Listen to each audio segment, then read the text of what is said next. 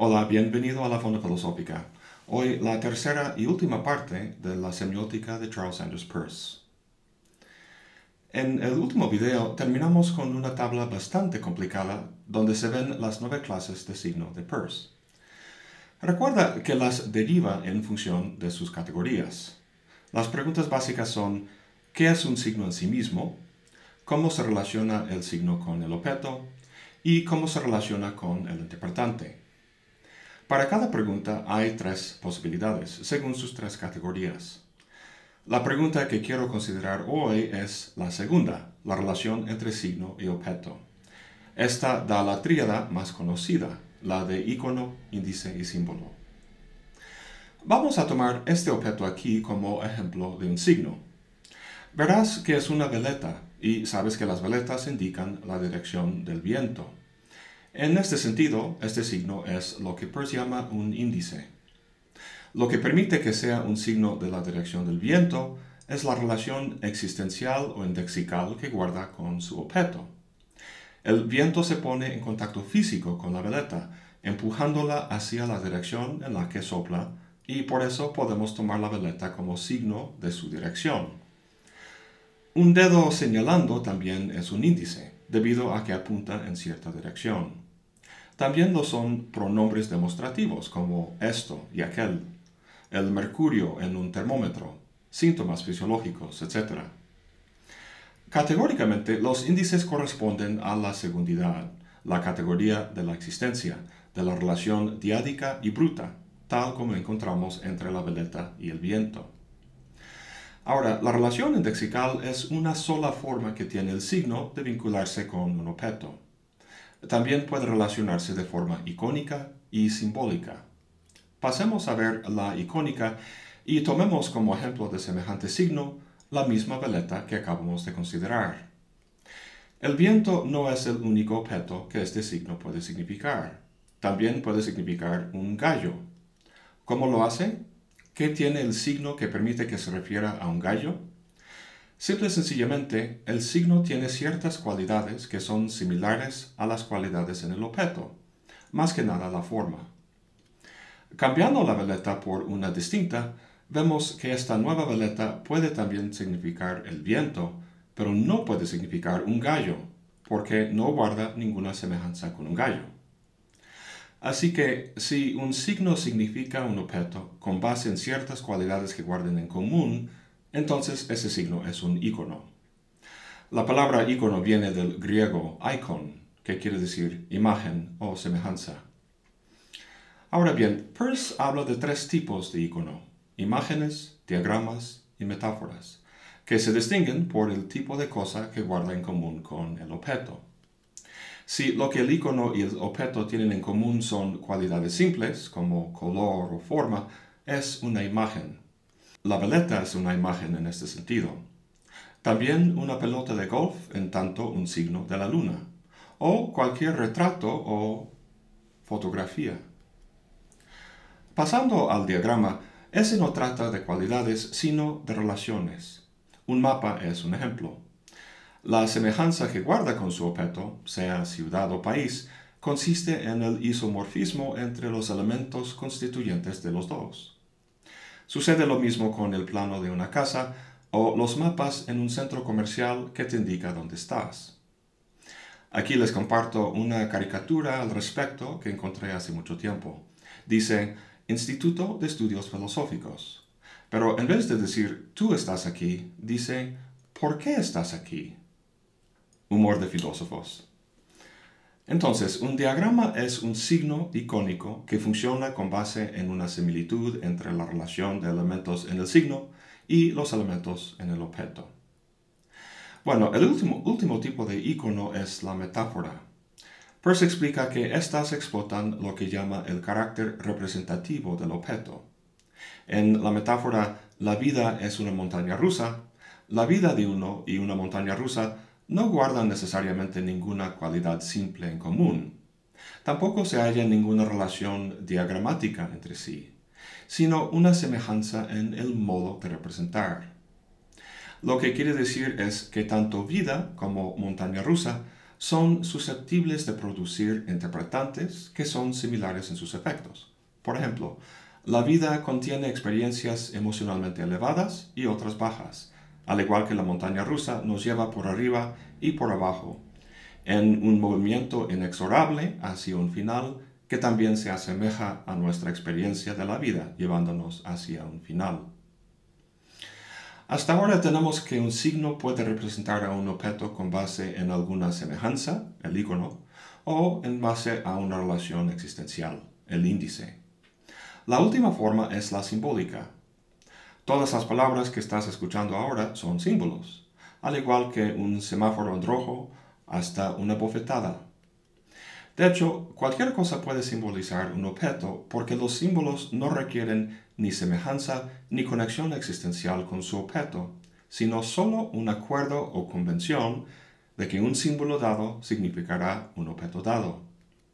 Vimos que un caballo no puede ser un icono de un gallo, pero podría perfectamente ser un símbolo del mismo. ¿Por qué? Es simplemente cuestión de acordar que así será interpretado. Lo mismo pasa con el signo hombre. Esta palabra, como signo simbólico, significa este objeto, pero también lo significan man, om y estos en ruso y japonés que no sé pronunciar. Lo que les hace funcionar como símbolos no es más que una convención. Volviendo al símbolo hombre, Peirce aclara que ese símbolo no consiste en las seis manchas de tinta, si lo vemos impreso, ni en los píxeles al verlo en una pantalla. Esta palabra, que vemos físicamente, que aparece millones de veces en un sinnúmero de revistas y páginas de Internet, no es el símbolo hombre, sino lo que Peirce llama una réplica del mismo. El símbolo en sí mismo, entonces, no es una cosa física, sino una regla general, y por lo tanto es algo inteligible o general, no sensible y particular. Ahora, debe estar claro que estos tres tipos de signo corresponden a las categorías, icono con primeridad, índice con segundidad y símbolo con terceridad. Si te acuerdas, las categorías son ordinales, no puede haber terceridad sin las primeras dos, y no puede haber segundidad sin la primeridad. En ese sentido, todo símbolo consta de índices y iconos, y todo índice cuenta con aspectos icónicos. Por ejemplo, un semáforo en rojo es un símbolo. De forma convencional hemos decidido que una luz roja va a significar pararse. Pero ¿dónde se va a parar? La ubicación del semáforo lo indica ahí donde está parado el poste. Entonces, el semáforo no es solo un símbolo, sino que también opera como índice porque está existencialmente conectado con el lugar donde se supone que se debe parar. Y como cualquier objeto físico, consta de cualidades y, por tanto, encierra un aspecto icónico. Bueno, pues hemos hablado mucho del signo, de la semiosis y sus componentes, signo, objeto interpretante, y la clasificación de los signos, especialmente la de icono, índice y símbolo.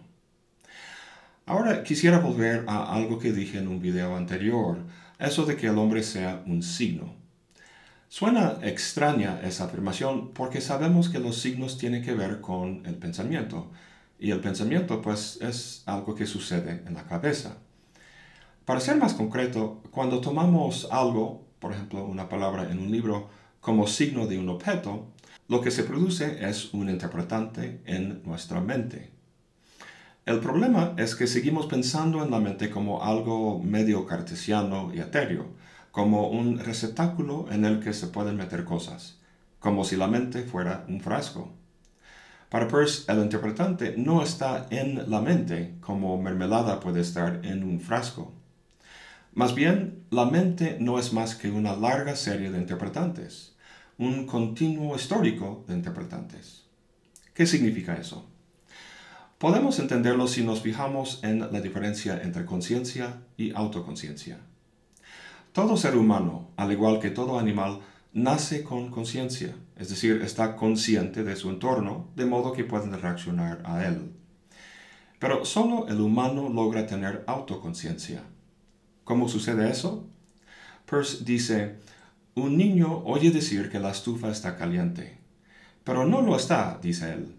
y de hecho su cuerpo no la, está, tocando, y solo lo que toca está caliente o frío. Pero luego la toca y encuentra confirmado el testimonio de una manera impresionante.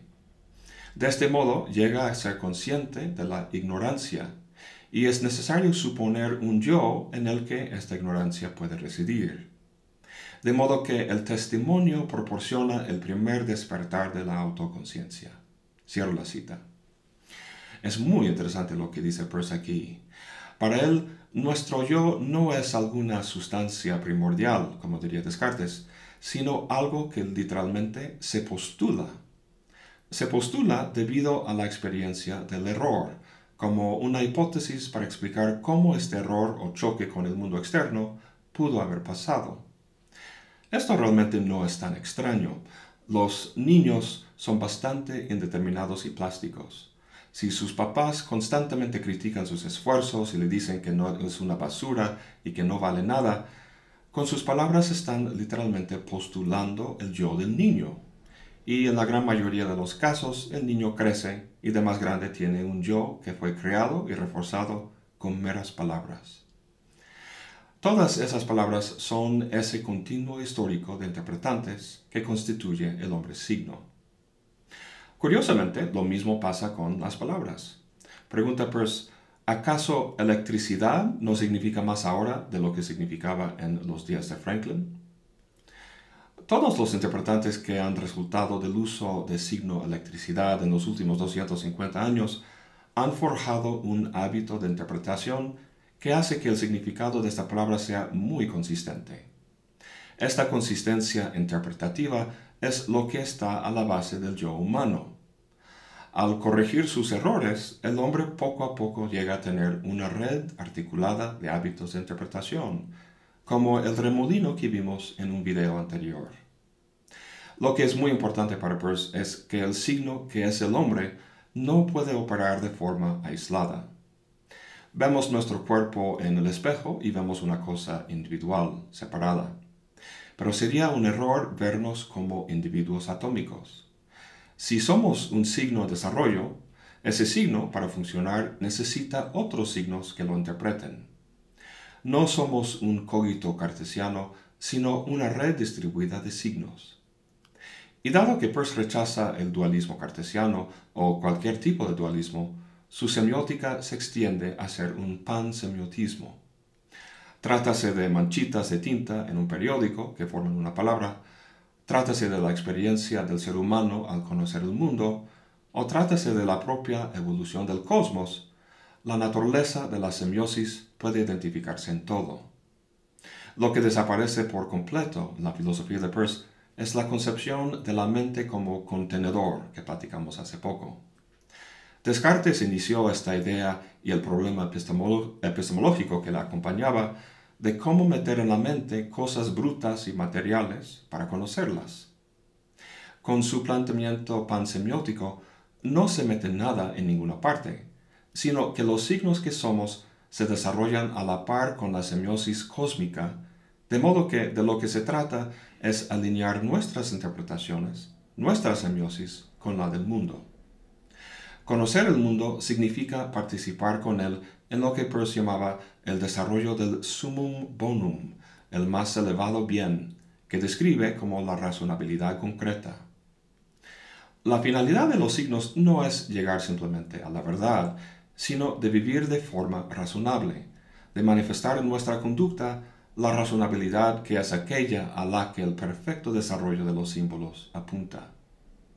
El buen manejo de los signos y por lo tanto el buen manejo de nuestra propia vida, estriba en el diálogo y comunión no solo con nuestros pares en la comunidad humana, sino con la propia naturaleza. La razonabilidad que logramos en la semiosis de nuestra propia vida no es más que un eco de la razonabilidad que se forja en el mundo que nos rodea, tanto el del prójimo como el que está por venir en los límites más remotos del cosmos. Bueno, esto ya está sonando muy poético y metafísico, y no puedo explicarlo bien sin hablar de otros aspectos de la filosofía de Peirce. Aún así, quería llevar nuestro estudio de la semiótica de Peirce a este punto porque muchos hacen caso omiso de las implicaciones filosóficas más profundas de la naturaleza de los signos. Solo agarran las clasificaciones, la dinámica básica de la semiosis y otros detalles y con ellos se ponen a analizar textos o lo que sea.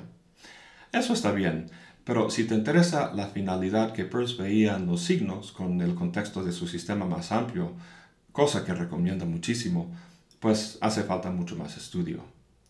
En definitiva, haré más videos sobre la filosofía de Peirce, ahí poco a poco, aunque de momento les comento que estoy terminando un libro de introducción a su sistema completo.